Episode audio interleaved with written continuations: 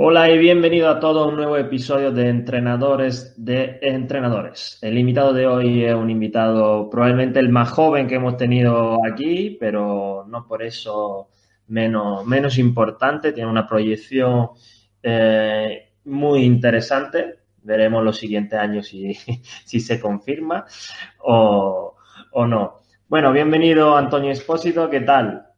Muchas gracias Antonio, ¿qué tal estás? Bien, muy bien, aquí. Ahora vamos, vamos a escuchar un poco qué es lo que está haciendo Antonio. Os sorprenderéis de, de, que todavía, todavía no, no llevas mucho año en esto y, tiene un conocimiento muy, muy grande sobre todo temas de entrenamiento y, tiene reflexiones muy buenas que, pertenece quizá a gente un poco más, con más experiencia, sin embargo él ya, ya tiene tanta, tanta forma de, reflexionar sobre, sobre el entrenamiento. Cuéntanos un poco, Antonio, eh, ¿qué haces actualmente y a qué te estás dedicando? Bueno, pues actualmente estoy de, preparador físico con tres equipos fijos y dos parciales en el Club Baloncesto Torlodones, que está en el norte de Madrid. Y luego, además, pues eh, tengo diferentes entrenamientos eh, presenciales de carrera, de opositores, gente de rendimiento sobre todo, que es donde yo me muevo más y también llevo pues eh, a, diferentes personas a distancia, ¿vale? Asesoramiento online. Y esto pues lo compagino con que este año eh, estoy terminando la carrera de, Ciencias del Deporte, de CAFIDE. Genial. Eh, entonces, Fijaros, eso es algo muy interesante. Quiero hacer una pequeña reflexión sobre esto antes de empezar con, el tema central de la entrevista. Y algo es muy interesante, sobre todo para todo aquello que están estudiando ciencia del deporte, muy importante empezar a hacer cosas antes de terminar la carrera porque al final es como realmente se aprende compaginando los conocimientos teóricos que os puede dar la carrera con la aplicación práctica del día a día, que muchas veces son muy diferentes. Así que muy bien, Antonio, para, para empezar antes de terminar, que muchos esperan terminar para empezar, y mejor empezar antes de terminar. Vamos con un poco el caso. Cuéntanos, cuéntanos qué caso nos, trae hoy.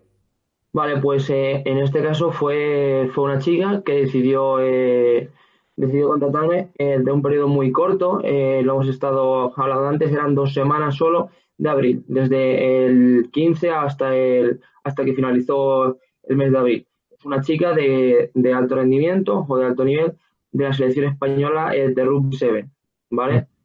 Em, y básicamente eso, me contrató porque venía de un periodo de lesión en el que tuvo un problema de cadera, es verdad que no fue un diagnóstico 100%, ya que eh, por parte de los oficios y demás y de los servicios médicos no estaba muy claro qué era exactamente, pero bueno, entonces lo resumimos en que era un problema de la cadera derecha, que al principio dio dolor, pero cuando ya empezaba conmigo eh, no tuvo ningún tipo de dolor. Lo que sí tenía, como más adelante veremos, era una cierta eh, restricción en la movilidad, tanto en flexión, tensión y, rotación también. Genial.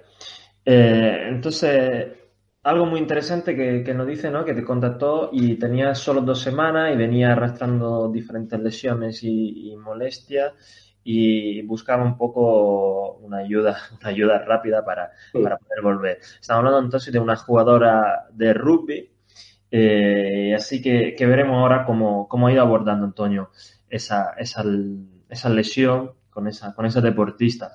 Eh, ¿Qué tipo de, de valoración le hiciste a esa jugadora, Antonio?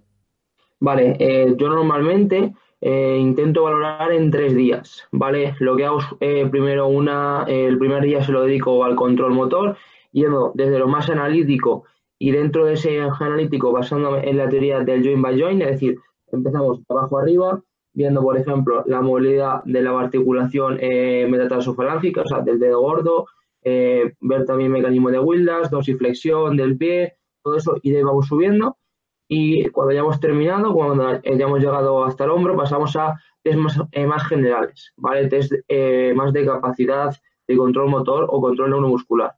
El segundo día sería en más de fuerza, empezando pues con saltos, ejercicios básicos como puede ser una flexión para ver la fuerza de empuje del tren superior. Y el tercer día se lo suelo dedicar a la técnica de carrera, se hace ya por ejemplo rugby, eh, habilidades, o de su puesto o de su deporte. El problema, claro, yo me encontré con que si teníamos dos semanas, y em, ella empezaba la concentración al finalizar la semana, pero al finalizar las dos semanas, perdón, pero ya estaba eh, haciendo, si no recuerdo mal, eh, dos días, eh, porque era una especie de semi-concentración, estaba yendo dos días con el preparador físico de la selección, ¿vale? O con la preparadora, en este caso, en la que hacían sprints. Entonces me encontré con que a lo mejor teníamos dos semanas, como mucho, sacamos ocho sesiones. Por tanto, dije, es inviable perder aquí tres días, ¿vale? Yo siempre hablo de que la valoración no es perder, es invertir días, pero si haces 3 de 8, casi que te vas a perder más que invertir. Entonces lo que hicimos fue, el primer día hice exactamente esa valoración analítica y de control motor, ¿vale? Y em, sobre, digamos, lo que yo vi que estaba bien, entrenamos un poquito, como toma de contacto y demás, ¿vale? Em, y la, eh, y la de técnica de carrera y fuerza la hicimos ya como parte, o sea, como la sesión 2, pero fue ya parte del entrenamiento. ¿Vale? Yo, digamos, analicé, eh, porque normalmente es cuando ya hago las tres tipos de valoraciones, hago un informe y en base a eso ya entrenamos. Lo que hice fue, tras la primera parte del control motor, hice el informe final, que era provisional, y dije, vale, pues hay que mejorar, eh, salió principalmente que había que mejorar dorsiflexión, sobre todo de tobillo izquierdo eh, y movilidad de cadera a saco, ¿vale? Muy importante. Y en base a eso, pues empezamos entrenando así con un poquito de trabajo correctivo, pero ya en la sesión 2 había que meter caña, porque si no, era inviable meter una carga de trabajo en siete sesiones. Genial. A nivel de movilidad de cadera, eh, ¿hablamos de en todos los ejes tenía limitaciones o en alguno en particular? Eh, estaba muy limitada en extensión, ¿vale? Por, por, eh, por, eh, por, la patología esta que ya le venía teóricamente por un golpe en el sacro, ¿vale? Entonces nos limitamos sobre todo a eso y muy importante también tenía limitada la rotación interna. yo por lo menos tengo algunos estudios de que la rotación interna, la limitación en esta, está, puede estar relacionada con probabilidad o en la incidencia lesional del ligamento cruzado anterior y demás entonces, eso le dimos mucha, mucha importancia. Entonces, ella en principio venía para, un problema debido a un, traumatismo directo, ¿no? Eh, quizá una caída, un golpe, ¿no? Que, tuvo a nivel de sagro. Y, pero a raíz de ahí, eh, recuperando en parte esas limitaciones que tenía tanto en extensión y rotación interna, empezaste también a plantear eh, objetivos para evitar o reducir el riesgo de posibles lesiones futuras en otras partes del cuerpo, ¿correcto? Sí, sí, claro. A mí ya eh, realmente me contrató para. Yo llevo sin entrenar eh, o sin correr, mm, no lo recuerdo, pero vamos a inventarnos los dos meses. Eh, tengo que estar, no en forma, pero más en forma de aquí a dos semanas. Entonces, realmente a mí ya me contrató por. Tengo que correr, tengo que mejorar rendimiento físico puro y duro, tengo que mejorar fuerza. Pero, claro, si vienes de una lesión, hay que. la pirámide del rendimiento, o sea, vamos eh, lo, en lo más básico va primero. Si tienes deficiencias en amplitud del movimiento, en control motor, porque ya también tenía amnesia glútea, eh, eso va, va, antes que correr mucho, hacer mucha sentadilla, mucha búlgara, lo que, lo que queramos. Sin embargo, eh, comentaba antes que ella aún así estaba sprintando en ese periodo, ¿correcto? sí. Ella en principio no tenía ningún dolor y estaba realizando sprint em, sin carga y con carga, ¿vale? Y eh, yo creo que ya estaba eh, preparada. Y bueno, eh, partimos de la base de que yo creo que ningún deportista, y menos que no sea de atletismo, tiene la técnica perfecta. Entonces, al final, cuando me contratan a mí, yo intento que si tienes un sobre el 100% de la mejor técnica posible, que es, que es un ideal, tienes un 70, si para mí llegamos al 75, pues es un 5 que tienes como margen de, prevención de lesiones. Genial. Eh, entonces, a partir de esa valoración, planteas ya unos objetivos que empiezas a trabajar ya en la segunda sesión, ¿no? Que hemos dicho sobre todo a nivel de movilidad eh, de esa cadera y a nivel de control motor. Eh, además de ese objetivo a corto plazo, luego, como en la segunda sesión ya existe sprint, ¿no? Me dijiste, planteaste también otros otro objetivo como era la mejora de, la técnica de carrera, ¿no? ¿Cómo distribuye la importancia de esos objetivos eh, a lo largo de esas dos semanas? Es decir, ¿cómo, cómo elige qué trabajar en cada uno de los días, si integra todos los objetivos, si empieza primero solo con movilidad y luego vas añadiendo sprint. ¿Cómo, em, vale, eh, más que sprint, eh, lo que hicimos en la sesión 2 fue, una vez que hicimos eh, diferentes, todo esto dentro, dentro de lo que es la zona del gimnasio, hicimos diferentes saltos tras el calentamiento y el trabajo correctivo que, que ya estaba realizado por la sesión primera del control motor. hicimos un poquito de trabajo de fuerza, que ahora si quieres lo, lo explicamos, lo, lo desarrollamos. Y después hicimos un poquito de habilidades del movimiento, ejercicios de, de wall drill y demás, eh, todo el tema de exos, em, para ir mejorando un poquito y luego eh, terminamos haciendo un par de sprints, no con el objetivo de mejorar la capacidad, sino con el objetivo de yo poder grabarlos y analizarlos. ¿Vale?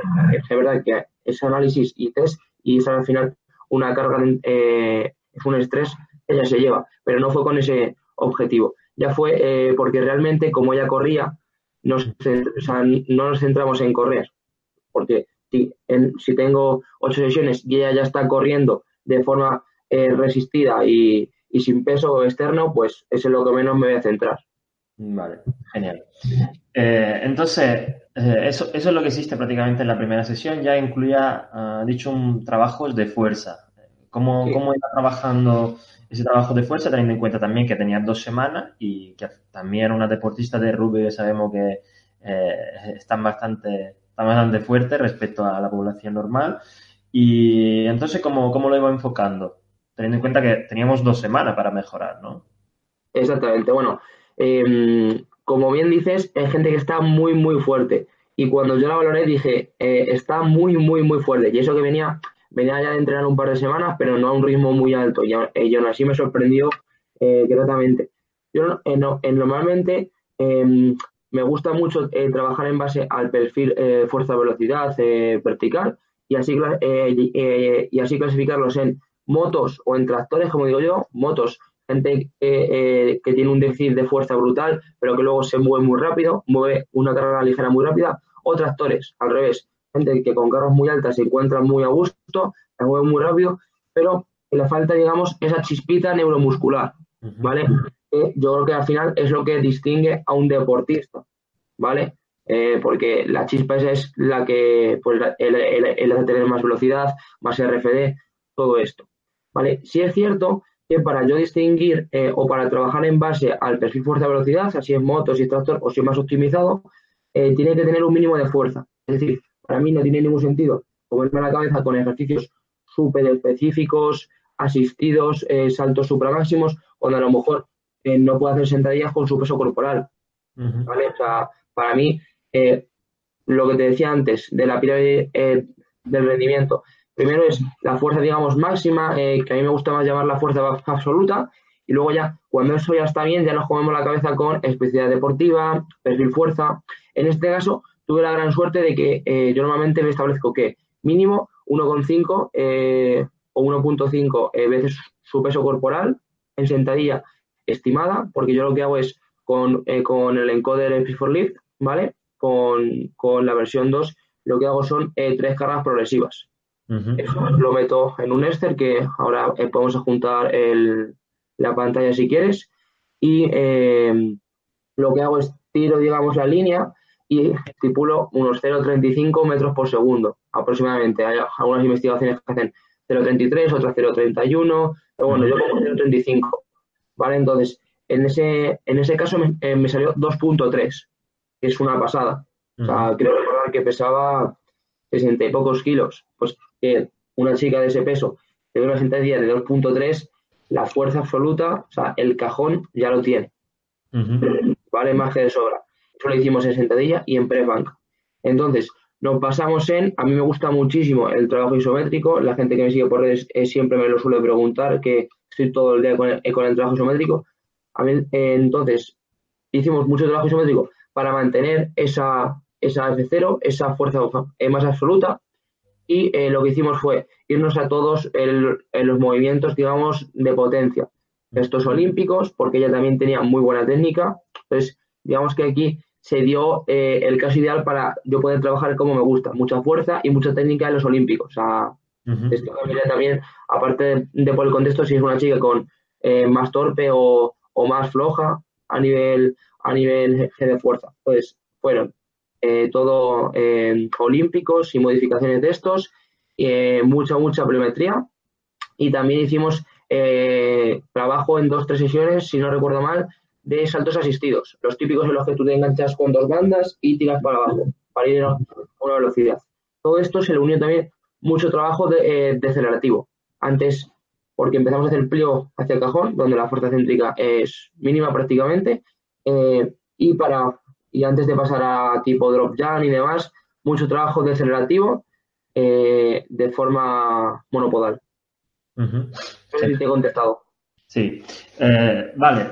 Entonces, digamos que ella estaba, estaba muy fuerte ante, ante cargas altas, ¿no? Decía a nivel de curva fuerza-velocidad podía desplazar bastante bien eh, carga alta, eh, pero sobre todo del trabajo que yo estaba entendiendo de que tú has hecho con ella, has trabajado más a partir de la mitad de la curva para abajo. Exactamente.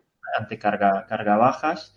pero no has comentado una cosa que, que creo que es interesante, ¿Cómo, ¿Cómo os trabajaba ella? ¿Ella normalmente trabajaba con carga bajas o estabas acostumbrada a trabajar con carga alta? Porque algo que solemos ver con esos tipos de deportistas, eh, sobre todo deportistas más relacionados con, fuerza o como antes se entendía la fuerza, eh, suelen usar muchas veces, en muchas sesiones, cargas muy altas, eh, cercanas a su, a su repetición máxima, y trabajan muy poco ante carga, carga baja, ¿no? Entonces, eh, tú dentro de ese perfil fuerza-velocidad, ¿cómo, ¿cómo, la viste ante, ante cargas más bajas a nivel absoluto? Eh, totalmente de acuerdo, ella estaba acostumbrada a trabajar con cargas altas. Entonces, claro, al final cuando ella era tractor, uno, porque estaba muy fuerte y dos, porque normalmente no solía aplicar con cargas ligeras mucha, mucha velocidad. Le faltaba, como, eh, como te comentaba antes, esa chispita. Genial. Vale, sí, porque al final se leía un poco del entrenamiento que tú has ido haciendo que los déficits al final con, esa chica podrían, podrían, ser, podrían ser esto, ¿no? Y ahora hablados de, de, pliometría, hablados de, aplicación de fuerza y, trabajo eh, a, nivel, a nivel de potencia con, movimiento olímpico. Eh, ¿cómo, ¿Cómo metes todos dentro de una sesión? ¿Cómo controla la carga? Para saber que ni te estás pasando de, carga, ni que tienes demasiado poca carga con, esa deportista para darle al final el estímulo, la dosis mínima, ¿no? Para, esa mejora. Vale, buena pregunta. Eh, yo normalmente em, trabajo en bloques de trabajo, es decir, no trabajo en un ejercicio eh, descanso hago otro. Eh, los, yo, los llamo agrupaciones de ejercicios. Es lo que siempre se suele llamar super series. los llamo agrupaciones de ejercicios porque normalmente cuando tú dices hago super series, se entiende hago un hago eh, algo de pecho, un prebanca y después hago otro ejercicio buscando más congestión, es decir, no es con, no, es con ese objetivo, es con el objetivo de meter cierta densidad de, eh, trabajo en poco tiempo, porque si, si tenemos que hacer 8 o 6 ejercicios relativamente pesados, descansando 5 minutos, nos vamos a las 2 horas y media. Entonces, una vez que hemos hecho el trabajo correctivo, ¿vale? Eh, liberando con trabajo eh, de phone y demás, eh, amplitud del movimiento, activación, todo lo que es el continuum del, ejercicio correctivo, del NAS. suelo trabajar entre dos y tres, y tres conjuntos o agrupaciones de ejercicios.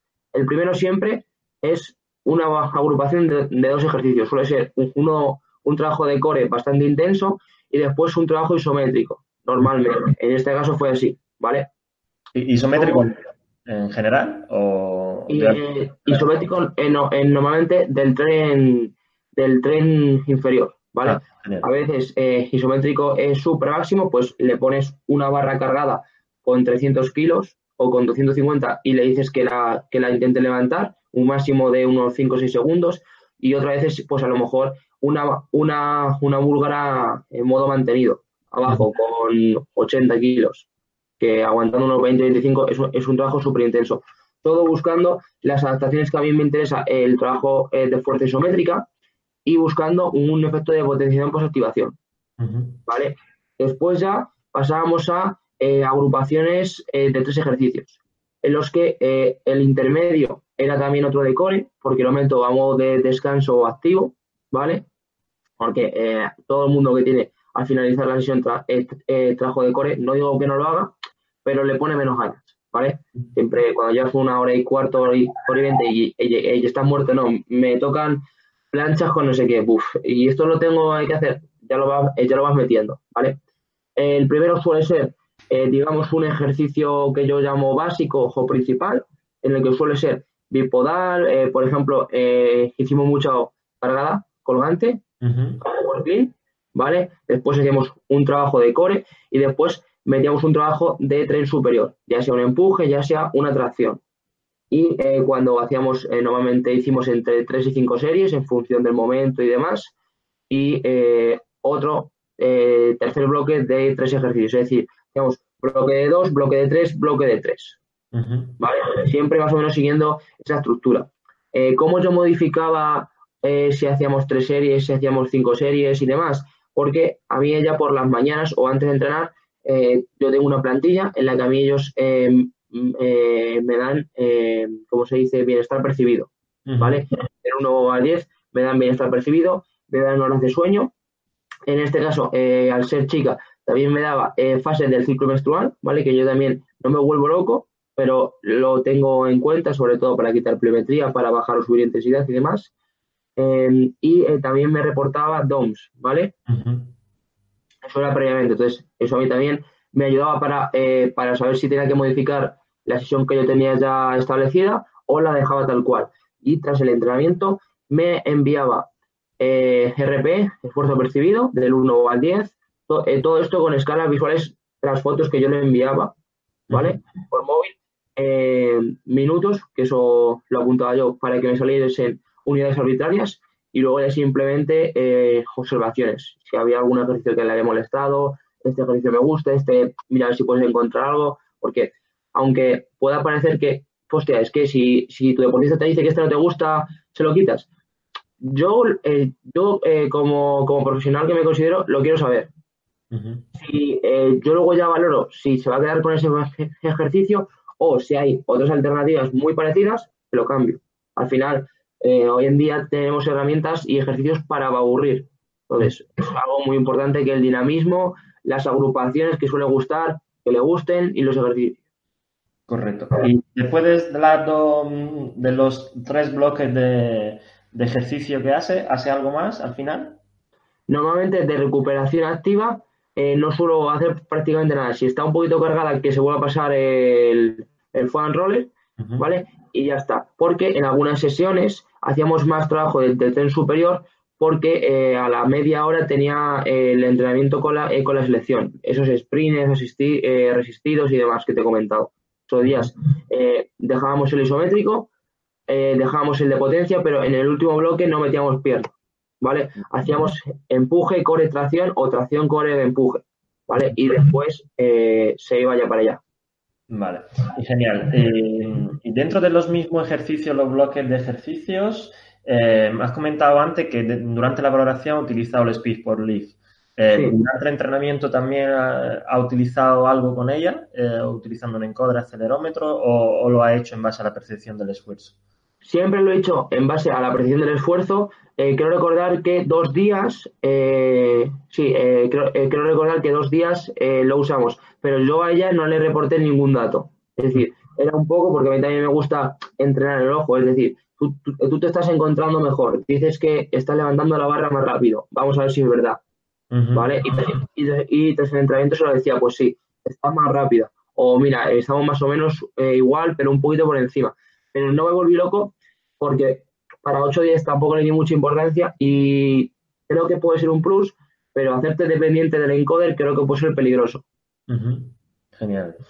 Y, cuando decía que al inicio de la sesión le pasaba un poco el estado de ánimo, el, bienestar percibido, eh, ¿has planteado alguna vez también a lo mejor hacer algún, algún salto para ver cómo estabas cansada además de físicamente, además de su percepción de, bienestar, para elegir número de serie, el volumen? sí, sí, también. Eh, culpa mía, como fue en abril, algunos, algunas cosas eh, no, pero sí, siempre que sea rendimiento y siempre que sea presencial, eh, siempre eh, tras, el, tras, el, calentamiento y demás, o más, más bien tras el trabajo correctivo y demás, les digo que hagan un par de saltos, que entren en calor y hacemos dos intentos de CMJ y siempre eh, los valoro con, la aplicación de Carlos Balsalobri, Aunque ahora últimamente los estoy valorando con el infrarrojo este que ha salido nuevo. Y la verdad es que eh, bastante bien. Sí, es verdad que para una persona no se nota mucho la diferencia, pero por ejemplo, en el club eh, de baloncesto donde estoy, cuando tengo al cadete femenino y tengo que hacerlo con 15 chicas, lo noto mucho. Claro, resulta más rápido, no hay que hacer un... Exactamente. después, ¿no? Mucho más rápido. Claro, eh, no seleccionas nada. Hacer un infrarrojo, en cuanto cae, te transmiten el dato y ya está. Vale, genial. Sí, pues eso, eso es muy interesante también tenerlo en cuenta porque al final eh, hay algunas herramientas que pueden ser eh, quizás eh, más fiables, válidas a la hora de, de medir, pero que te llevas más tiempo. Y muchas veces cuando trabajamos en campo y tenemos tiempo limitado, tenemos muchos deportistas, una cosa que hay que tener en cuenta es que el tiempo útil de trabajo sea lo máximo posible. Entonces, si perdemos mucho tiempo a la hora de analizar datos y mandar datos analizar vídeos, pues puede perder mucho tiempo. Al final, algunas herramientas como esa pueden ser. Entonces, además de, todo ese control del entrenamiento que hemos estado hablando hasta ahora, me gustaría saber tú como, como entrenador cómo has estado viendo la evolución de, esa jugadora de rugby durante esas dos semanas. ¿Ha ido todo cada vez, cada día iban mejor, a mejor, a mejor? ¿Había algún momento de bajón? Eh, ¿cómo, ¿Cómo ha sido la evolución? A ver, eh, aquí en esta pregunta que es eh, súper interesante porque, bueno, al final lo más importante es si ella ha mejorado.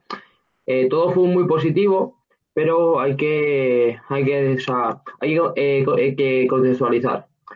la chica tenía una predisposición al ser alto rendimiento súper, súper buena y luego además, si te estancas en ocho sesiones, no vamos a hablar de mal profesional, pero es difícil estancarte en ocho sesiones.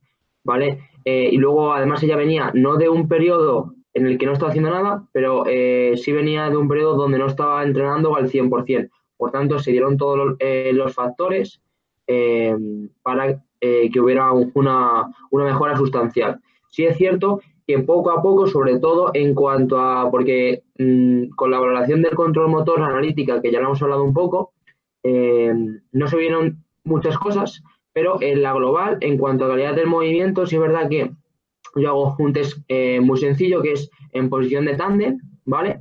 Eh, que es eh, con una pierna en apoyo y con otra, digamos, con la pierna en 90-90 grados, ¿vale? Y el tobillo activo en dorsiflexión. Lo que hago es que la empujo ligeramente hacia adelante para que tenga que decelerar.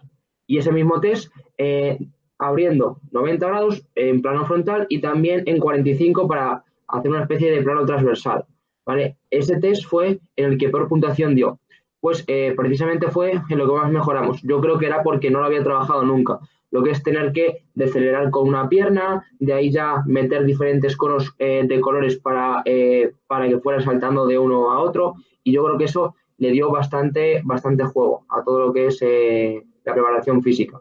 Luego, en cuanto a la fuerza, valoramos el último día y el penúltimo con encoder y em, digamos que eh, yo eh, se dio lo que yo pensaba que se iba a dar y es que por el trabajo isométrico o yo creo que fue por el trabajo isométrico la fuerza se mantuvo vale eh, todo lo que son valores de fuerza con cargas altas y la velocidad mejoró mucho. Es decir mantuvimos la fuerza de ese tractor que hemos estado comentando antes y lo hicimos muy moto entonces, eh, la hicimos una deportista más completa a nivel de, producción de fuerza en todo el espectro. Y luego también en cuanto a técnica de carrera, yo creo que mejoró, pero eh, fue muy fue muy poco, porque tampoco hicimos, fueron dos, dos, tres sesiones, creo que tres, si no recuerdo mal. Pero bueno, sí, hubo resultados, eh, pero bueno, como te he comentado, sin quererme yo quitar mérito, salía de una lesión, ella tuvo muchísimo que ver, fue, fue muy fácil, yo creo, mejorar. Genial. Y al final ella, consiguió ir a jugar con, la selección. ¿Qué pasó durante después de esas ocho semanas? Sí, sí, eh, ella, ella siguió de concentración. Sí es cierto que actualmente, eh, actualmente no trabajamos juntos, ¿vale? Porque ella tuvo una lesión grave hace, mm, si esto fue en abril, por, eh, por julio aproximadamente, quiero recordar, tuvo una lesión importante en el tobillo. De hecho, eh, si no recuerdo mal, le han tenido que operar. ¿vale? Eh, fue una lesión traumática en el tobillo y demás. Y justo después de eso, ¿vale? un equipo francés le fichó para jugar al rugby. Entonces, por, por una cuestión de distancia, ella está allí con sus preparadores físicos en Francia y actualmente no trabajamos, ¿vale? Sí tenemos contacto, pero no estamos trabajando a nivel profesional. Genial. Eh, muy bien. ¿Y qué has aprendido tú de, esa, de esa experiencia? ¿no? Hemos visto ya algunas, algunas cosas interesantes. Creo que ha hecho un, buen trabajo. Sobre todo, eh, me gusta que remarque el hecho que, esta vez eh, lo, tuviste, lo tuviste fácil, teniendo en cuenta que era una persona no sedentaria, ¿no? Que, que tenía una lesión, una persona muy predispuesta a trabajar, ¿vale? Entonces, con no tuviste esa dificultad de, motivarla para que, para que entrenara, entre comillas, y sino que fue eh, casi más, es una optimización de lo que ella ya tenía, ¿no? mejorar mucho más y optimizar mucho el entrenamiento que ella podía estar, estar realizando. Eh, ¿Qué has aprendido de este caso respecto a otros casos que, has podido, que has podido tener? ¿no? ¿Qué, te llevas de, de este? Vale, eh, pues eh, como siempre, yo creo que los casos más interesantes, yo por ejemplo llevo a muchos opositores a, a policía y a bomberos y sobre todo eh, los, bomberos me contratan, como digo yo, de forma parcial, es decir, tienen su academia, les llevan las teóricas y parte de las físicas y yo a lo mejor me contratan para mejorar la fuerza en, en banca, en dominadas, en cosas muy específicas. Entonces, cuando me contratan y le digo cuánto tiempo tenemos, me dicen, el lunes hacemos eh, no sé cuántos kilómetros en, eh, en pista para correr. Es decir, son casos en los que yo me tengo que, eh, que, muchísimo y al final son de los que más aprendes. Porque si tú me llegas y me dices, no he hecho nunca nada, tengo siete días por semana, vas a mejorar. Evidentemente, yo tengo que hacer una buena selección de ejercicios, buena selección de la valoración, de lo que tú quieras, pero está todo encaminado a mejorar. Lo difícil es cuando tienes este tipo de casos que te comento. Entonces ya estaba un poco acostumbrado, aún así eh, creo que como experiencia sobre todo el corto tiempo, ¿vale? En trabajar en decir, mira, no hay que perder tiempo. Hay ejercicios que me gustan más, que me gustan menos, pues hay que coger las herramientas que más, más me gusten, ni siquiera las intermedias, los 6 y los 7, del 8 para arriba, ¿vale? Acortar la valoración también me supuso eh, quitar algunos test que siempre usaba yo creo que ya por costumbre, de decir, pues esto quizás no es tan importante, ver que no era tan importante y para las siguientes desecharlo o buscar otros más interesantes para mí. Eh, y luego, cómo amoldarme, digamos, a que ya tuviera otros entrenamientos de carrera, pues dos entrenamientos de carrera, pues todo lo que es evitar las interferencias del, eh, del entrenamiento concurrente y demás. O sea que, bajo, eh, bajo mi punto de vista, fue un gran aprendizaje. Y luego, por último, que no se me olvide, el trabajo isométrico. Eh, yo estaba, eh, yo era muy partidario del trabajo isométrico, por lo que te digo, de que puedes mantener eh, la fuerza absoluta y de ahí te vas a trabajos de potencia, y, pero nunca lo tenía testado 100%. Con esta chica fue con la, con la primera persona, con el primer deportista, con el que lo valoré antes y después. Sí es cierto que fueron solo dos semanas, fueron cinco o seis sesiones de fuerza, pero digamos, ya dije, pues mira, con esta chica sí ha pasado. Genial, muy bien. Eh, fíjate, sí, son, son aprendizajes muy importantes porque irás viendo a lo, largo, a lo largo de tu carrera como esa valoración cada vez va a ser más corta o serán distribuidas de formas diferentes a lo largo de un entrenamiento o, una redactación. Eh, te, puedo decir por experiencia que todos al inicio cuando empezamos conocemos poco test y hacemos poco, empezamos a aprender muchos test y entonces aumenta de manera exponencial las valoraciones, empiezan a ser valoraciones de sesiones enteras, informes que te llevan 24 horas para poder eh, analizar todos los datos.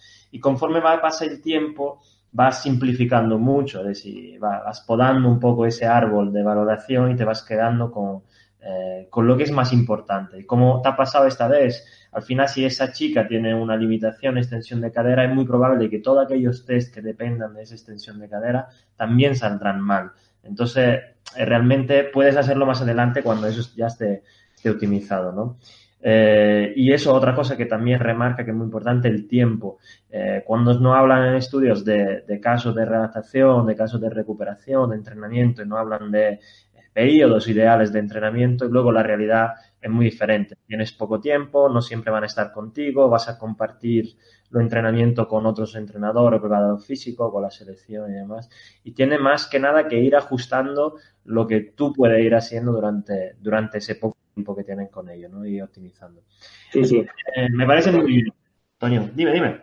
Eh, nada, eh, que sí, que yo creo que al final la clave es saber optimizar el tiempo. Y yo creo que al principio se aprende a base de pegársela contra el muro. Yo, por ejemplo, recuerdo, porque claro, has dicho que soy joven, que bueno, que sí, que yo me considero bastante, bastante joven. Dentro del contexto de equipo, que es, digamos, el contexto donde menos tiempo tienes, este año es mi segundo club. El año pasado fue, fue mi primer club y yo recuerdo que la principal hostia, eh, por decirlo así, disculpa la palabra, pero fue que eh, haciendo la valoración con el, con el primer equipo, ¿vale? Con el señor nacional, eh, yo me encontré que hice una valoración que era un adaptado del que yo hacía individualmente, del que le hice a esta chica, que pensaba que iba a, que iba a tardar poco, y fui de uno en uno y tardé como una media hora cuando teóricamente en las dos horas de entrenamiento yo tenía que, valorar a los 13 jugadores que teníamos. Entonces, claro, cuando envié al primero otra vez a entrenar a la media hora, me llega el entrenador y me dice, no puedes tardar media hora con un deportista, es inviable. Tuve que cambiarlo todo, por lo que dices tú, te compras el libro de, de, de Grey Cup de Movement, ves los 350.000 test que hay, te vuelves loco, que vas a aplicar todos y uno, ni sabes mucho, evidentemente, y menos comodidad, y dos, no lo puedes aplicar. Y este año en Torre, digamos que aprendí la lección y aún así hay cosas más que pulir. Lo que hice eh, este año fue crear, eh, que fue una publicación que compartí en Instagram, no si la viste, fueron eh, test generales. En vez de irme a test analíticos o empezar por test analíticos, hice, digamos, tres muy sencillos, que sería un nivel 1, nivel 2, nivel 3. simplemente nueve test que iban todos haciéndolos lo hacía uno, pasaba al siguiente y, y todos los iban grabando. Y si veía algo muy destacable, pues por ejemplo, que en una overhead no echabas las rodillas muy hacia adelante, en otra sesión aparte yo a, esa, a ese deportista o a ese jugador de baloncesto le testaba la dorsiflexión, ¿vale? Es, tiene que ser una, un aprendizaje porque el tiempo escasea mucho. Claro. Pues me parece muy interesante, Antonio, y sobre todo eh, lo que vemos con esa entrevista de, entrenadores más experimentados, entrenadores más jóvenes, eh, podemos ver cómo va evolucionando mucho también el pensamiento del entrenador en sus varias, eh, varias etapas, ¿no? El otro día en el Coffee Break entrevistamos a Ariel Cruzeiro, que lleva 30 años entrenando, y hoy a ti, que llevas un poco menos, y es muy interesante ver esa evolución y, la etapa en que nos encontremos en cada momento de, de nuestra vida, vida profesional. Así que muchas gracias, Antonio, por, tu testimonio y por tu presencia aquí. Y por invitarme. Creo que va a ser muy enriquecedora, tanto para aquellos que llevan mucho tiempo en eso y que a lo mejor eh, no controlan algunas cosas que tú ya controlas y así espabilan. Y por otro lado, para aquellos que todavía están estudiando y esperan que terminar la carrera para empezar a experimentar o estar preparado para, ¿no? Yo la verdad es que, Antonio, eh, si me dejas decir algo, yo la verdad es que animo a todo el mundo que se quiere dedicar al tema de entrenamiento, preparación física. No estoy diciendo que, desde el minuto uno empiece a trabajar y demás, eh, porque bueno, pues el tema eh, del, intrusismo es uno y luego el tema de no tener los conocimientos necesarios, pero sí digo que tener la mentalidad de termino la carrera y me pongo a trabajar, bajo mi punto de vista es un error porque el mercado laboral te come, o sea, literalmente te come. Yo a día de hoy tengo trabajos eh, que los tengo por lo que sé, por mi capacidad, no por mis estudios universitarios, ¿vale? Porque no los he terminado. Este año estoy en cuarto, ¿vale? Pero todavía no los tengo terminados. Entonces, mm, que la gente no espere que por tener un título le vaya a cambiar la vida, porque yo de aquí a un año, dos años tendré ya el título y mi vida no cambia, yo sigo trabajando, que es lo importante, porque ahora, em, de hecho, el otro día vi una reflexión por Facebook eh, sí por Facebook, de que Google no estaba buscando a gente universitaria, estaba buscando a gente con experiencia, gente con ganas. No estoy desechando la universidad, pero eh, no lo es todo y hay que tener eh, conocimiento, hay que tener experiencia. O sea, que la gente, que no se tonte la gente, por favor. Sí, exacto. Lo que decía esa noticia, que no tanto no, que no valorabas el estudio universitario, sino que además del estudio universitario, que si lo tenía o no estaba bien, pero lo que valoran en mucha empresa, y sobre todo eso pasa por también en Estados Unidos, eh, que valoran lo que saben. Es decir, te preguntan, ¿tú qué sabes hacer? Y ahora, a partir de ahí, pues claro, si sabéis los mismos y uno tiene un título y no, pues vale. Pero realmente valora lo, lo, que uno sabe. Ahora, si la ha adquirido a través de la universidad, pues bien. Si la ha adquirido a través de otra historia, pues bien también, ¿no? Al final, lo que, lo que, lo que sabes hacer es muy importante. Y ahora lo que dices, pues el tema legal y demás, pues algunos títulos son, son fundamentales, ¿no? Porque si no, eh, te, te, buscan unos cuantos problemas. Pues muchas gracias, Antonio. Nos dejamos con, eh, con, esa entrevista que ha sido un poco problemática desde el punto de vista técnico, pero al final ha salido, ha salido todo bien.